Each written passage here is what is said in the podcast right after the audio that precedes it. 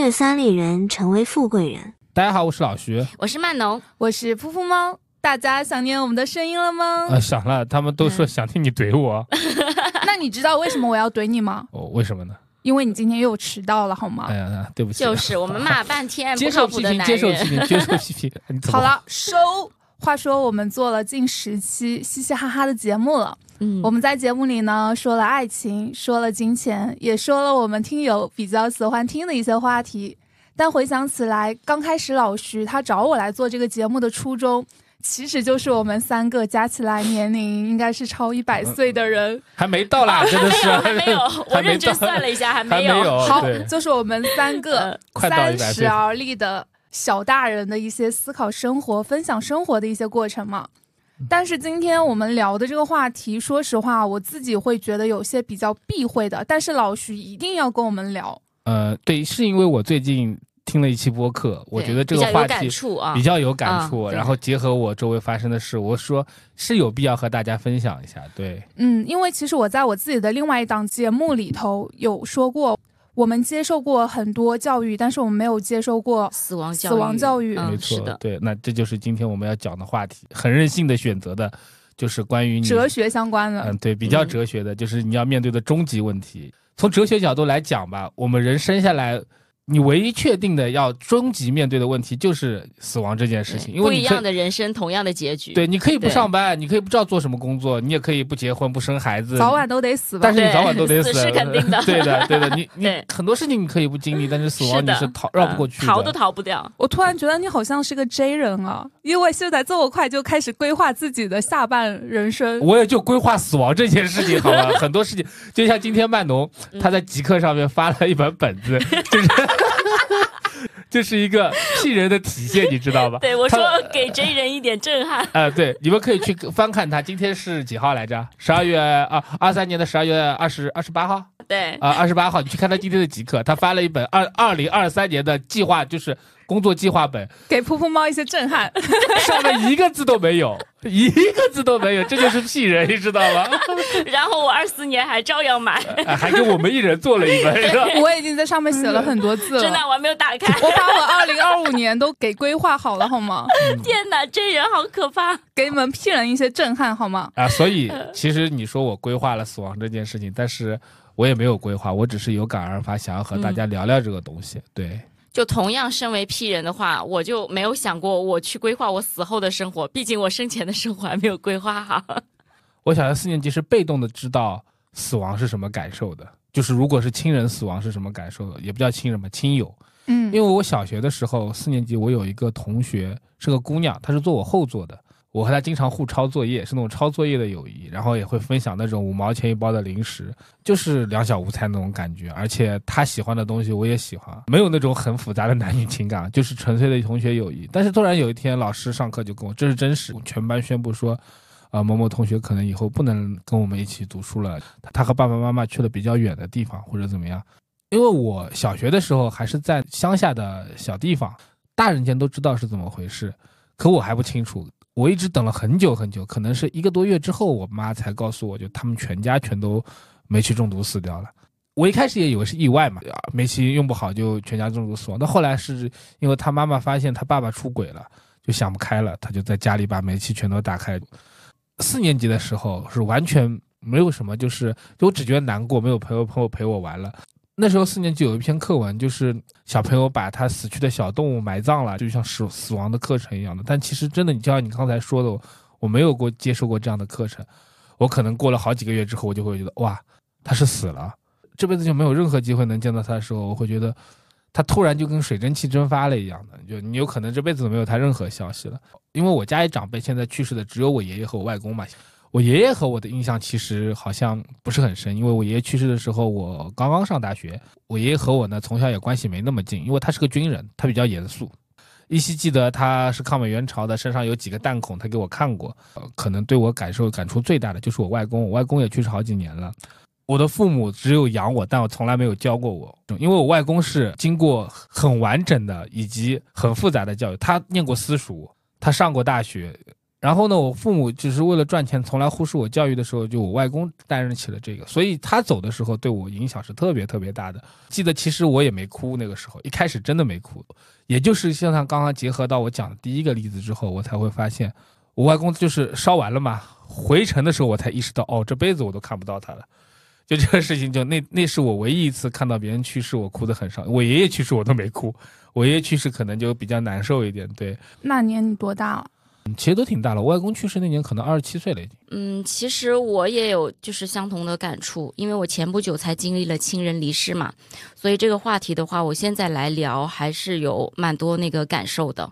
但中国人都挺避讳这个事儿的，我其实也是，就每次提到什么死啊死的，我就呸呸呸，因为我对真确的实想不太死。好嗯对，对，我说好吃的好玩的我都没有玩过，我不要死。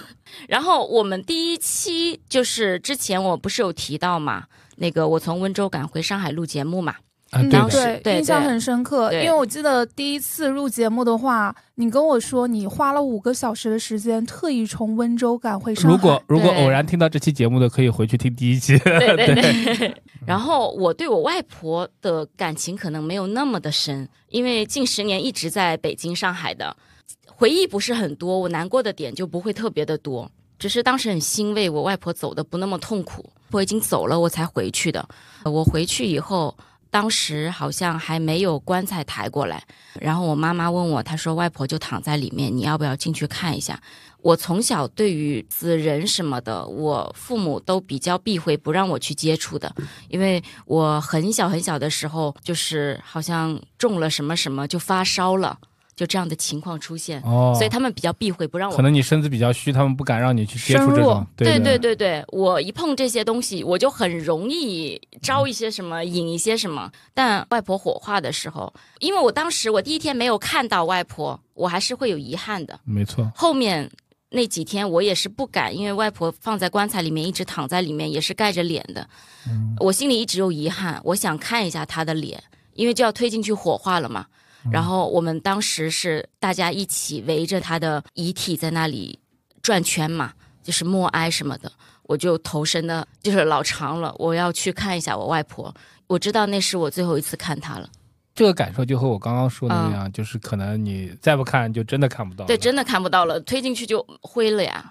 我没有办法想象，我一个月前我看到我外婆都还很正常的，我那最后一眼看我外婆，她的脸整一个瘪进去了，就跟一个骷髅头一样，比较难过，我那个样子。所以有的时候人不敢面对死亡，可能也是带有这种情绪。你会觉嗯得好像看到一个你很熟悉的人变得让你觉得不像你的样子，就是很凄惨的那种对形对象对对对，其实说到这个，其实我外公去世的时候是我换的衣服，你会害怕吗我？不怕亲人有什么好怕的？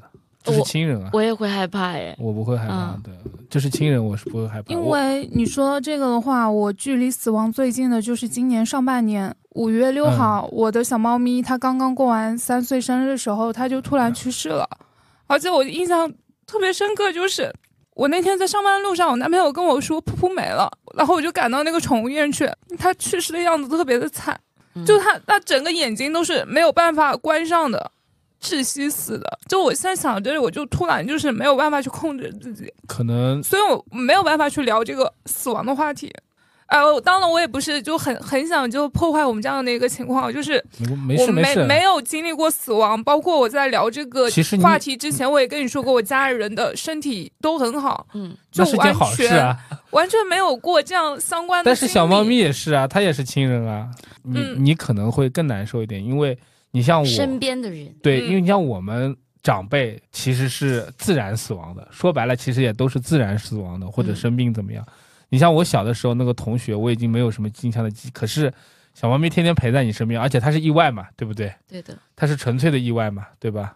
哎，早知道不聊这个了嘛，真的是，你说不能聊我就不聊这个了，我们聊嗯别的因也为行。你刚刚问你为什么那么害怕，就是因为他去世的当天，我们不是立即就带他去火化的，我让他在家里头待了一个晚上。嗯，那个晚上，我发现他的尸体一下子变硬了，那当然了，然后这是生哦而生且是物夏天，自然就就感觉特别的不知所措，给他的尸体降温，然后又抱着他的时候，发现他身体又慢慢的变软嗯了。你也不用再说自己没有经历过死亡了，你已经经历过一个很完整的一个死就是比较亲密关系的一个生物和你的一个死亡的过程了。我觉得其实你已经认识到了，甚至比我们两个认识对，的我还要觉深得。对的，嗯是的，因为你真的是身边的人，就对我们两个虽然是我们的长辈，可是还离得还是会比较远。对平常也没有说天天在对联系，啊但是嗯只是说这个感受嗯是作为人，我们可能会有情感的和血缘的存在，嗯，但是你和小猫咪完全是朝夕相处三年啊，陪伴起来的感情啊。说白了，为什么很多人说宠物是自己的家人，就是这个原因。对你一开门就看到他，然后你一下子看不到他了。我觉得，反正你不要再说你自己不知道死亡是什么感受了，你完全可以把这个感受表我现。知道啊，但是对我就突然联想到，我以后自己离开这个世界的时候，会会不会跟小猫咪一样的？嗯所以这时候我就想问你们，你们为什么会想这个话题？包括就还没有聊这个话题之前，就老徐跟我说，他都想好他以后怎么死了。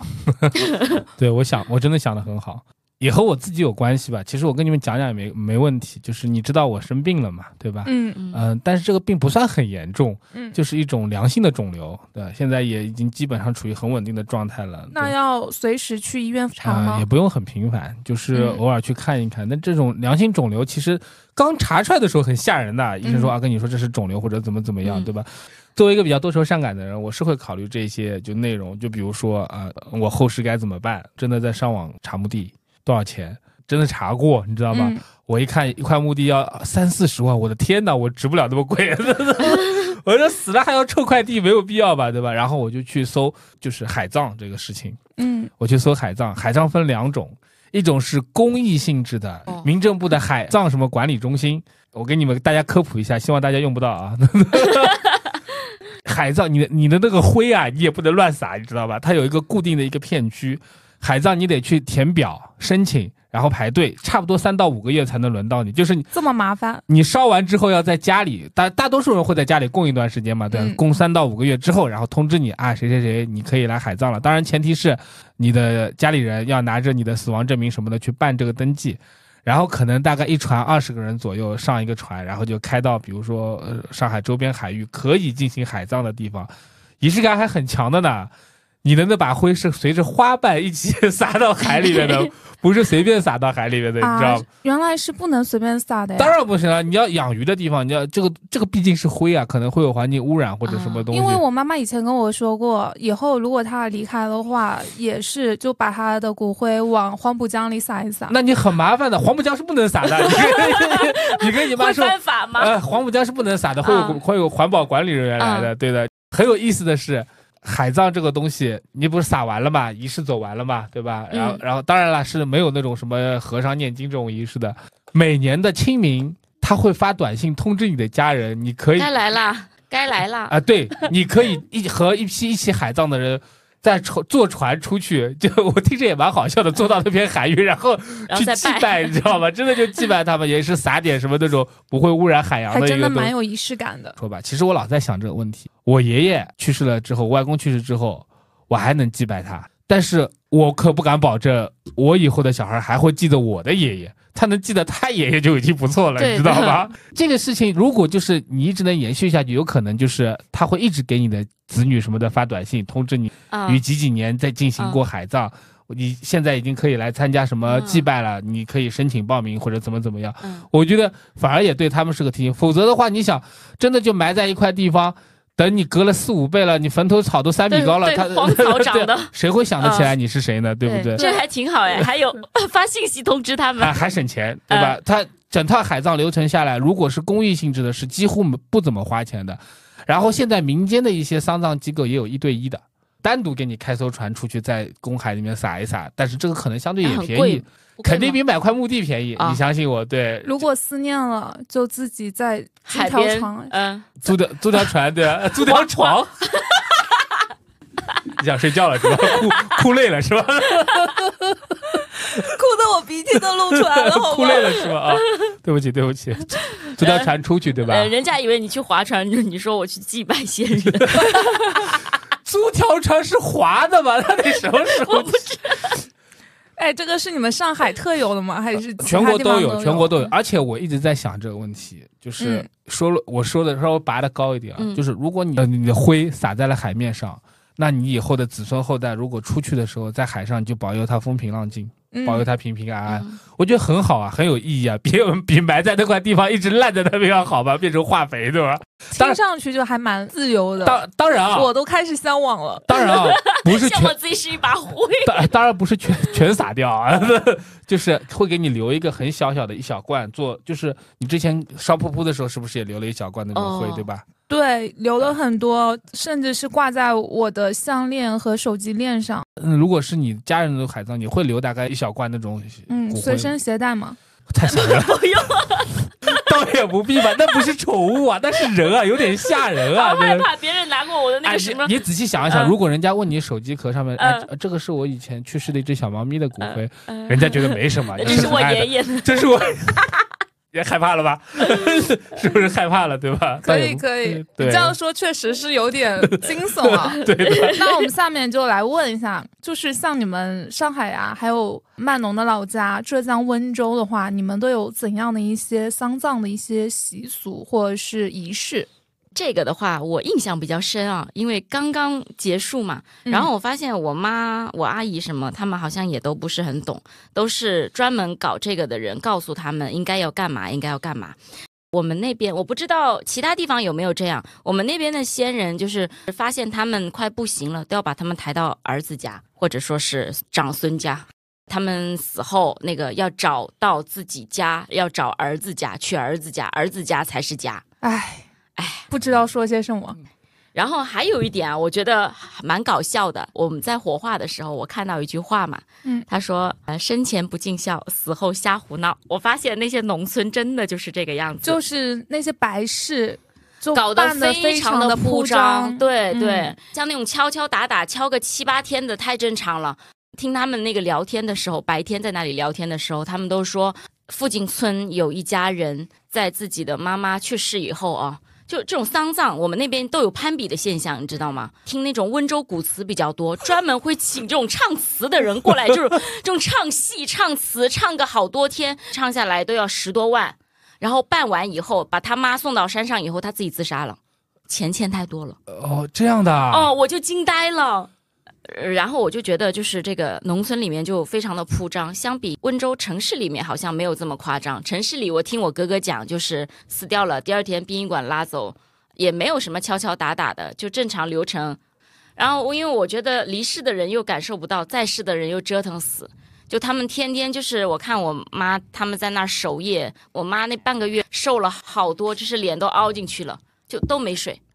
其实刚刚就曼农讲到的那些，比如说很大的排场，其实南方有点差不多。崇明人的风俗和上海人是不太一样的，嗯它主要和江苏南通那边的人会比较像一点。有一个就流程，然后我特地问了这个东西的名字叫枯九呃枯九千七，这是什么？哭九间七就是一个基于《礼记》当中的说法，男的嗯，在亲人死后是不可以大哭大闹的，就是嗯你得保嗯很冷静保证冷静，嗯对吧？就最多抽泣。那对吧女的呢？女的就要要边大哭哭边哭边唱，而且为什么还要唱？这个九千七就是个唱词，唱的内容，呃曼农可能学音乐知道，可能就是民间那种调子，有一个统一的调子，嗯嗯然后唱词是很随性的。唱词是什么呢？就有点像那种咏叹调。我因为我你我演示一段。 呃，我我不不会会哭吗啊，我不会哦哭，我一他点都五不会音哭。不全，啊呃不是，我是不会这个，就是连说带唱的形式，把这个人的身连体说带唱在 rap 吗啊、？真的是这样的，而且是用重名话啊、真的就你们可以不要去好奇搜这个东西啊，因为也不好听，对吧？他就会怎么样呢？因为那个时候我们我外公去世的时候，我妈还有我那个姨妈他们都在城里读书的，不会了，就找了我我妈的那个堂姐做这个流程嘛。嗯，嗯，啊哭九千七是一定要女的，而且是在农村，如果你亲戚有不会的，嗯还要专门花钱请一个人过来，和你嗯女儿年纪相仿的来去做这一套法。哭的是什么呢？就比如说。你稍微讲一讲这个年纪大的人，他生前是做什么的，他是什么病死的，就还会跟你就了解一下他从小到大和你怎么样，和父子女们了解，他就会编一套词啊、老人家、呃、从小受苦啊，就反正就类似于这样的哦，那这个就相当于我们那边就是做法事，他专门是有那种呃，要不就和尚，要不就道士来唱这些东西。哎啊，对我很奇怪，江苏那边就是一定是要找那个女的，哭得越响越好，男的是一声都不能吭。我就看到，就是我外婆就让我妈还有我姨妈什么跪着，包括我舅妈，嗯就是全都跪着就哭。你们不会唱你就哭，哭得越响越好，哦就，呃这个这个我印象好深，啊就是这样，对的。对，就是我发现，就是我外婆那个时候每一个步骤啊，比如说要把身体放到那个水晶棺里面。把我外婆抬起来的时候，他们开始敲敲打打了，然后我妈，然后我舅妈，然后什么我阿姨马上跟上去，马上那个哭，马上出眼泪，然后呢啊对啊，对 然后对就是然大后喊大叫然那后，种，然后对，一模一样。什么皇天啊，就是我的妈呀，就是有的时候你怎么走啦，也是蛮荒诞的这个事嗯情，有时候你我看着听，的就很荒 诞。然好后吗然后最荒诞的是什么？ 就是仪式走完了，对吧？嗯，呃结束收，收完之后就全都站起来就聊天，然后对，一收，然后那个白白色的衣服就是大褂一脱，呃哎，那个哎，那个中午吃什么呃？就那会我们聊等一下，天你对那个怎么怎么怎么，就马确上确实，你嗯去看葬礼，有时候真的也挺荒状诞的。态出的进的也快，出的也容易，我还在酝酿呢，呃我妈对哭完了，而且就是像万能说这套流程，我外公是一个坚定的唯物主义者，我们也要做那种什么法事，请水陆道场，就找和尚或者道士来念经。我就说了一句，就要花钱啊，嗯请。然后我就跟我妈说一句，我说外公不会喜欢的，他知道了。我直接说他不会喜欢的，因为我了解他，你知道吗？然后你妈大骂你，我妈没骂我啊，嗯因为我妈说，哎呀，那没办法，就就是遵古礼嘛。因为我外公毕竟也是农村出来的，他周围那么多亲戚看着呢，对吧？你说你真的不做这个了，背后戳脊梁骨的戳我舅舅脊梁骨、对啊你是儿子的，对不对？孝啊呃其实对死后但你给其他实搞得这么那，对对，嗯你就很那么寒酸，对吧？就就对啊还会有说法。对村这些就蛮哎蛮严重而且像刚才你说的，就没有人会这个，对吧？因为我还问过我外婆，你怎么会去哭唱唱哭这种东西的？我外婆说就没人教的。小的时候，在以前的时候，就是跟小姑娘做手工活一样的，你从小就跟在爸爸身边参加出入这种场所，就从小到大就得学会这一套一套嗯的。呃啊，早就看 熟了，对，真的是这样的。，嗯 反正就像刚才说的，你去看一场葬礼，特别是像我老家那种葬，我就特别荒诞，真的就特别特别荒诞。还是因为那句话嘛，就是这个东西都做给活人看的，死对人哪对对看得到？对，我想到我有一个小点，就是我小的时候不是唱歌嘛，就是我小的时候真的是什么活都接，我就跟死人去唱歌。 你还接过白 活、啊？白事红事我都接的，来者不拒。 因为小时候赚零花钱嘛，我后面躺着死人，然后在前面唱流行歌曲。 你们那就是刚刚聊到就摆酒席，你们那吃酒席是有什么要求吗？酒席的菜肴有什么要求吗？这个我不太懂哎，因为吃好几天，我们现在都是因为农村快吃快办嘛，嗯就差不多只吃一顿嘛。但一顿是这样的，因为以前在崇明就吃这个丧葬席叫吃素饭，就是豆不腐饭是吗？豆腐饭就是不能有肉的，原则上是不能有肉的，你只能有豆腐豆子这种东西。啊，就我是们大鱼大 肉。豆腐是表示你这个人这辈子清清白白，你知道吧？哦我问过，你知道原吧来？如此，这所原来以如此所以就是必须要吃豆腐这种东西。嗯豆 嗯现在不管了，豆腐下面藏了一大块肉，这个嗯，对，早就已经变得变得性质了那。对啊，你你去现吃在过炒吗个豆腐，嗯我吃过啊，我小时候候就跟我奶奶生活，就一直经常吃豆腐饭的，对吧嗯？份子钱也跟你们一样，不太讲究给多少钱了，是不太和讲和究啊没有那种红事有攀比嘛。嗯对哎呀，问你给多少，份子钱没有人出这个眉头的，哎，他死了你给多 少？对。死了以后，其实你也是想要长辈热闹嘛啊，你对你给点人钱，你意哎思意思。我是希望你人过来吃，过来送，是这样的 啊。但对我我家有个习俗和你们不太一样，我们给嗯份子钱是不能给双数的，就不能带零。就要给什么一是吗？呃，二二零一呀，五零一呀，就哦多个为什么你知道吗？我还特地问过，因为我小时候看我爸给嘛，两百块再丢一块钱，我想嗯为什么还要给个一块钱零钱？哦这样，我爸说你不能给双数，给双数就人家就比如说这家老太太死了，你给双数就咒他老头子也跟他一起走。啊，我这个很我吓爸人。我爸说以前农村就遇到过有个仇家给嗯送、给他送了八百八十八，气的那个儿子就打起上来了上门骂，你知道吗？啊，而且我们家那边的那个白信封装的那个钱是要绑那个黄带子的，都是有讲法的。我现啊在也不太记得了，就是这种丧葬的习俗，对于我一个要海葬的人来 说，不需要了解 这么对多的是吗？我不要了解这么多，啊对的。我真的听得一愣一愣的。就虽然说我是江西人，但我是从小没有生活在农村过的，所以你刚刚说那些东西，在我这里真的好荒诞啊！小的时候印象里可能就是。我表妹的妈妈，她很早就是因为疾病去世了，就很正常的一个流程。去世了之后，有个简单的追悼会，完了之后就进行火化，然后让我们的小孩子在那边哭。我当时也不知道为什么要哭，但是就大家都在哭，我就就是跟着哭。你现在回想一下，是不是只有小女主孩？要是我家里人都生的是小女孩，对，啊就一般这种情况下就是就特别什么荒孙诞。子啊、儿子啊，什么关都不键是我能没哭哦有一个哥哥和一个弟弟都没有，呃就都是小女孩。我嗯我小时候就是我我要哭跪那儿哭都不让我哭的，打 你。对的，我是我不哭，他们问我为什么不哭，他说你怎么不哭？就特别荒诞。啊这个这个东西就是躺在下面那个人啊是啥都看不到的，周围有几百双眼睛盯着你，这看你是什么情况。哎呀，真的是， 对，所以有时候聊这个话题也嗯并没有很沉重。我就 想这个事情真的好荒诞，活也活得荒诞，死得更荒诞。真的嗯，对，因为之嗯前也看过一些影视作品嘛，你们其实有讲的一些喜丧嘛，对，就刚才你们刚刚说那种敲敲打打的，啊嗯非常热闹我们老家我们老家喜丧还有个特点呢，你要偷碗的。啊，偷碗，偷碗现在不偷了，就以前是，比如说老头老太太活了超过八九十岁了，嗯八十岁以上，你就要把他用过的碗偷回来给你小孩吃，你就能要长命百寿岁。对，啊哦现在都没有了，现在就是家里人会把这些碗都分好， 就是说你谁要的拿走， 就是这样的。呃嗯现在流程都解解那对的，个对简的，就便喜丧喜丧这很热闹的，跟结婚比结婚还热闹。有的我我们老家那那个你喜欢喜丧喽？我不要，我我还是把我撒骨灰撒海里吧。真那的种 是敲敲打打叫喜丧吗？可是那种敲敲打打敲的都是很悲伤的音乐。没有，我我喜丧哦就音乐不一样。哦哦，你喜哦丧也是 rap 吗？呃，你 你你们那你们那请的是什么乐队？还有乐队，你们那请的是什么什么乐队？就是西方和东方都有，就是二胡军乐军乐队或者对吧擦擦朋克啊，乐擦就队我我们 那就嗯以前啊，真的也很荒诞。嗯上海的农村是不允许有这种军乐队出现了，你知道吧嗯？，所以什么情况呢？我爷爷走的时候还是有军乐队的，吹那种就音各种音乐。我 外公走了之后就不能拉二请，胡，没有。那 什么他找了一个那种广场舞的音箱， 我就循环播放那个音乐，就我吵不吵的不得 了，真的是，哎呦，我我现在回想起来，我我外公真的这辈子最荒诞的事情就是他的葬礼 了，他这葬礼毁了我一生。他这辈子清清白白，呃儒雅的不得了， 一身助热善好施助 人，就只有葬礼不只干有 净。葬 礼这个事情是不干净的。我现在想来， 哎，回去要跟我妈说这个事儿。刚刚聊那么多很荒诞的，在我这边看看来我都不可思议的东西，我想问一下老徐，因为你也是认真考虑过这件事， 嗯如果真的有这样的一天，你希望我们怎样帮你办后事啊？ 作为你的亲密好友，如果是按照我个人的信仰，因为我姓道嘛，嗯我有一个很臭很长的流程，啊呃道教流把程你是、送到龙虎山吗？呃不是念经啊什么，光念经都要念一啊，两个那小我时，跟你摆脱朋友的关系，很长很长，就是因为但是我说了，嗯我就是帮你雇个乐队好吗？唱 rap 就我我我后来去问了我山上的师兄，他们说嗯啊没有那么讲究了，就是你是自己随心你的意心意就好了。对，因为我觉得这些东西都，我还是那句话嘛，都不是做给我看的，我就躺那儿了，我啥都感受不到了，对吧？可以的话，我会在七十岁的时候每年更新一下自己的葬礼企划。我会想，比如说呃流程，我死了怎么办？第几天烧掉，对吧？第几天给我撒海里，对吧？多少时间办完，对吧？每年也不要怎么怎么样。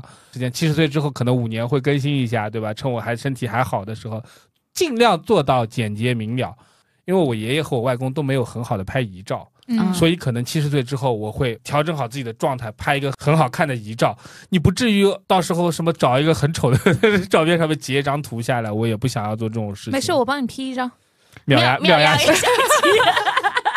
他不给我们广告真的不行啊， 真的是。 对啊，相机真的有把你就是生成你老了的样子，我看了一下，还挺美的。 妙呀，啊相机听到的话，那呃个对结听到结 cue 一钱下啊啊。现在因为其实流程我们都讲简化操作嘛，对吧？嗯就是从从殡仪馆推进去到我真的就是变成一堆灰，可能也就两三天的时间就能解决。与其就是办一场仓促的举办追悼会，我不如真的如果到时候真身身体不行了，就跟那个《非诚勿扰》里面一样，我活着时候我就办一场追悼会嘛，我我坐那听你们和我就是聊我这个人死了，你就你就当我死了聊呗。当然了，没有那么的就是顺畅，但我觉得这个仪式如果我活着我自己能看到也不错，对吧？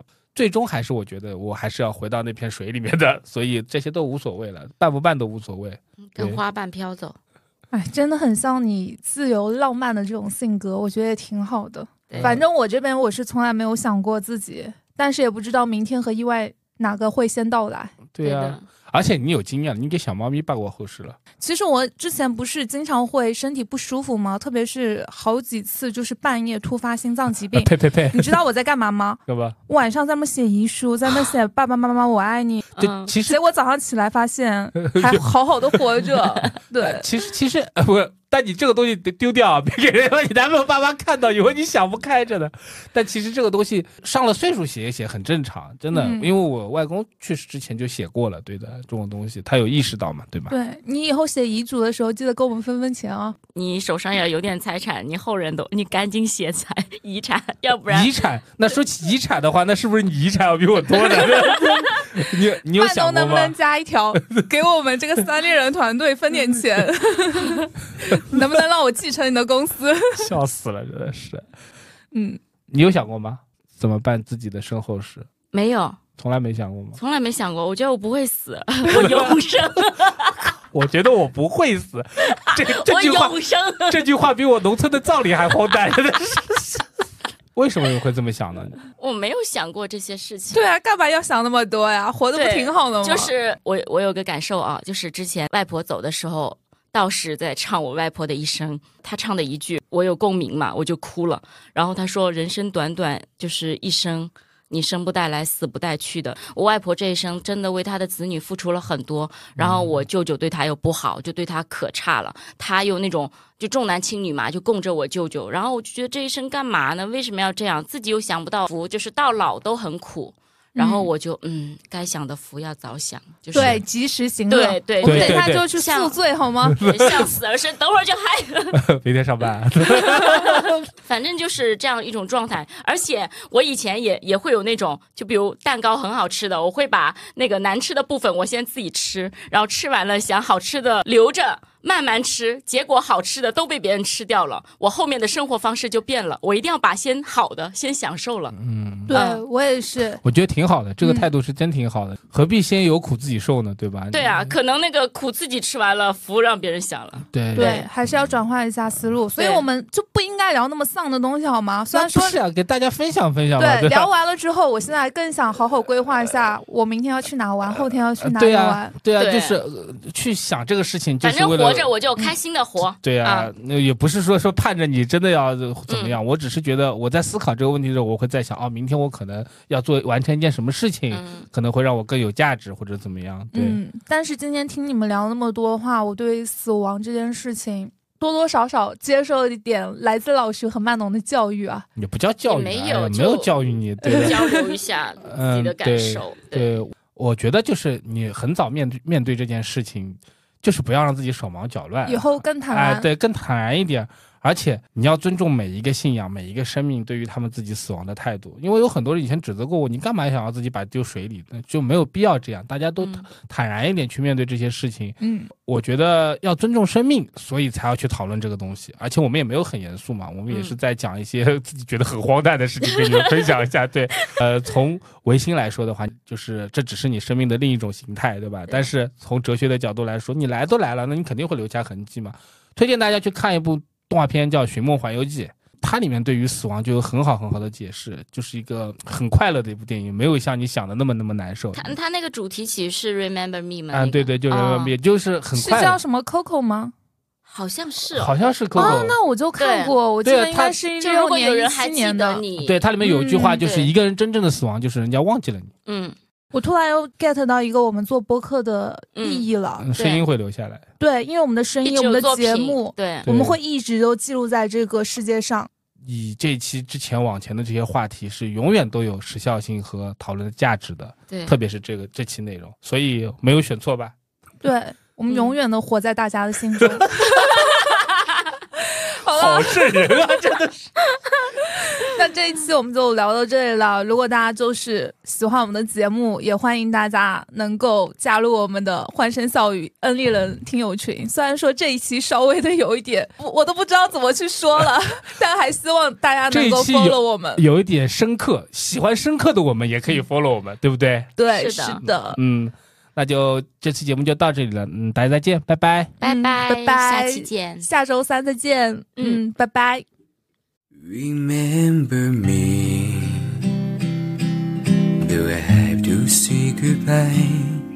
Remember me, don't let it make you cry. For even if I'm far away, I'm holding you in my heart. I sing secret song to you each night we are apart.